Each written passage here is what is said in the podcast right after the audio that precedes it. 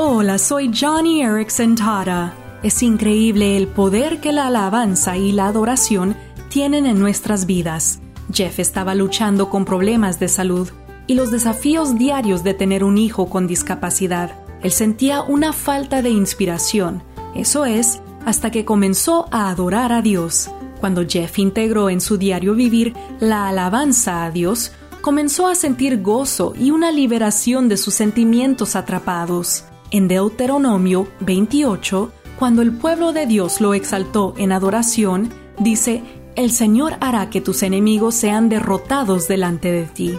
Oh amigo, amiga, el enemigo no puede soportar escuchar cantos que alaban a Jesús. Entonces, si te sientes desanimado, alaba a Dios y como Jeff, experimentarás la libertad en Cristo.